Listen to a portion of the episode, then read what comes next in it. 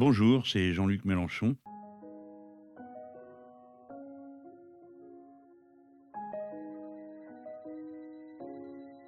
Mes amis m'ont demandé de faire un podcast d'un genre nouveau, puisque c'est l'anniversaire de la loi de 1905. Tous les 9 décembre de chaque année, on célèbre donc la loi de 1905 de séparation des églises et de l'État. Alors comme en ce moment il y a beaucoup d'agitation sur ce thème, comme le mot laïcité a été utilisé pour servir de masque à toutes sortes de comportements qui ne sont pas vraiment laïques et qui sont souvent plutôt tournés contre une religion, l'idée c'est qu'on raconte ce que c'est que cette histoire de séparation des religions avec euh, les États. Et bon, moi, j'ai accepté de prendre euh, la première partie. Je traite de tout ce qui s'est passé sous l'Ancien Régime jusqu'à la Grande Révolution de 89, qui est la grande coupure dans l'histoire euh, sur ce sujet. Alors ça commence avec Clovis et même Robert le Pieux. Et puis ensuite, ça va aller d'âge en âge jusqu'au moment de la libération avec la Révolution.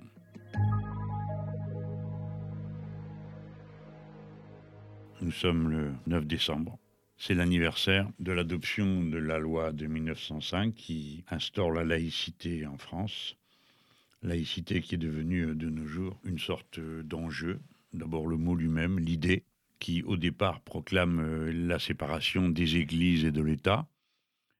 Le fait que l'État ne reconnaît ni ne salarie ni subventionne aucun culte qui est un événement euh, considérable dans l'histoire des institutions euh, françaises, et qui aujourd'hui est en quelque sorte capturé par ceux qui veulent en faire soit un argument dans une sorte d'athéisme d'État, c'est-à-dire l'État nierait Dieu, ou bien en faire le prétexte à pourchasser une religion, en l'occurrence l'islam, après que dans le passé, notre pays est connu des siècles et des siècles de guerres de religion, des guerres euh, parfois à peine visibles, à peine comprises comme des guerres. Je pense au sort qui a été réservé aux juifs dans notre pays.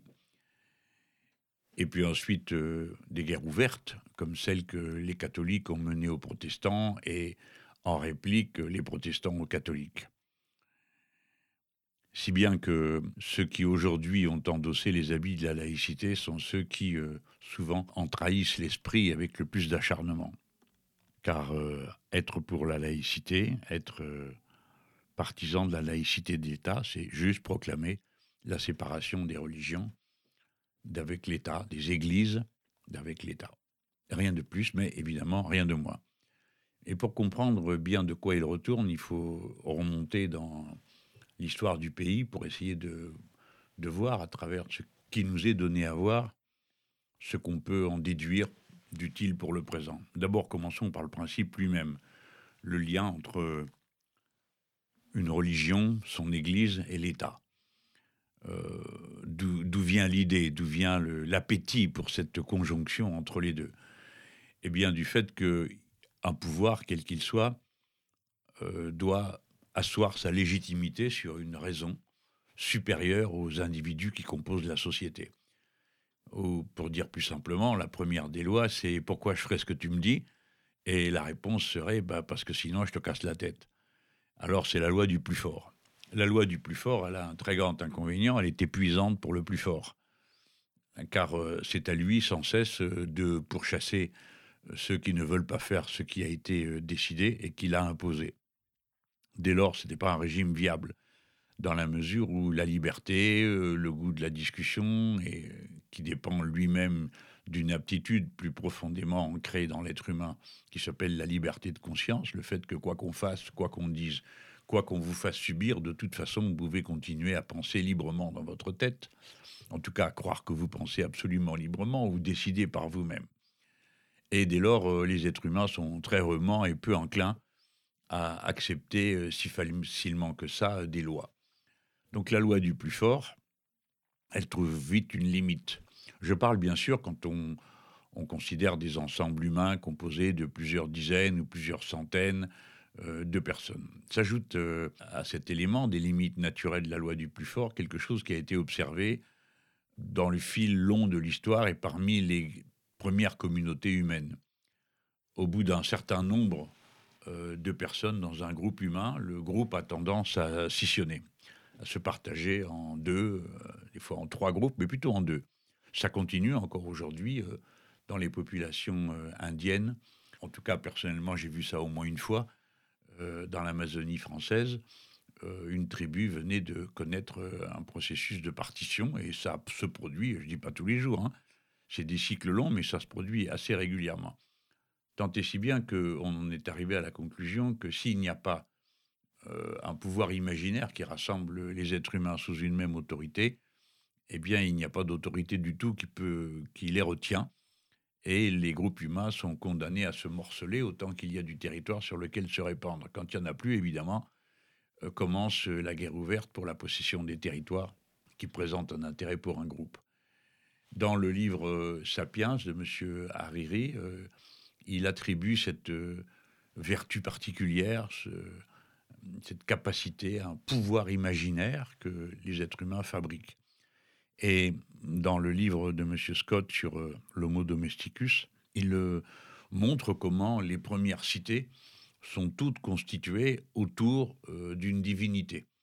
Et c'est cette divinité qui va euh, regrouper sous sa loi, on comprend évidemment sous la loi telle que les prêtres de la dite divinité les énoncent, va rassembler une communauté humaine et la tenir euh, sous la même loi, la même règle.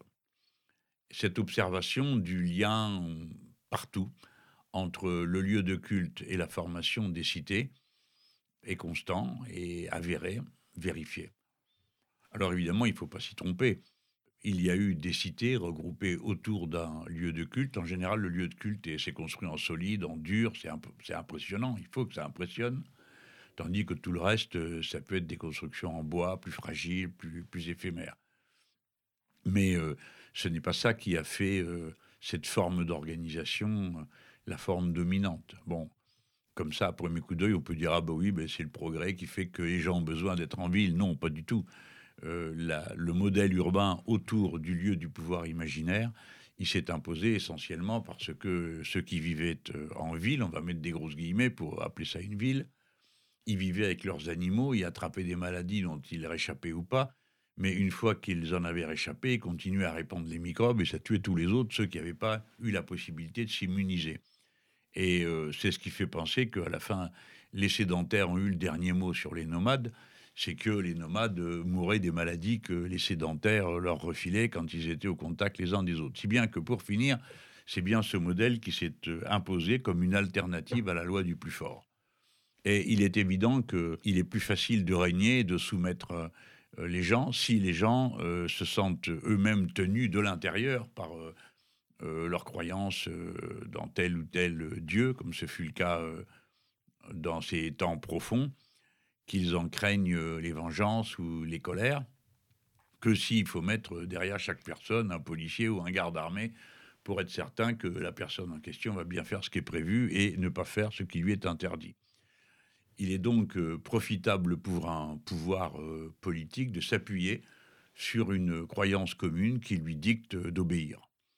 C'est la raison pour laquelle euh, la religion et l'État ont été euh, intimement mêlés euh, au fil des générations, des empires, des royaumes, comme un moyen de gouverner la cité. Et puis de faire admettre des règles qui ne sont pas seulement des règles politiques, qui peuvent être aussi des règles considérées comme d'intérêt général sur ce qu'il faut manger ou pas manger, à quel moment, dans quelles conditions, etc., etc. Bref, le, divin est appelé à la rescousse euh, pour euh, installer l'autorité euh, de la loi, quelle que soit le, la loi dont il est question. Et encore une fois, elle n'est pas que strictement politique, elle peut être aussi une loi morale au sens où elle dicte des comportements interdits ou pas, hum, et qu'elle fait en sorte que la société s'autorégule autrement que par la violence.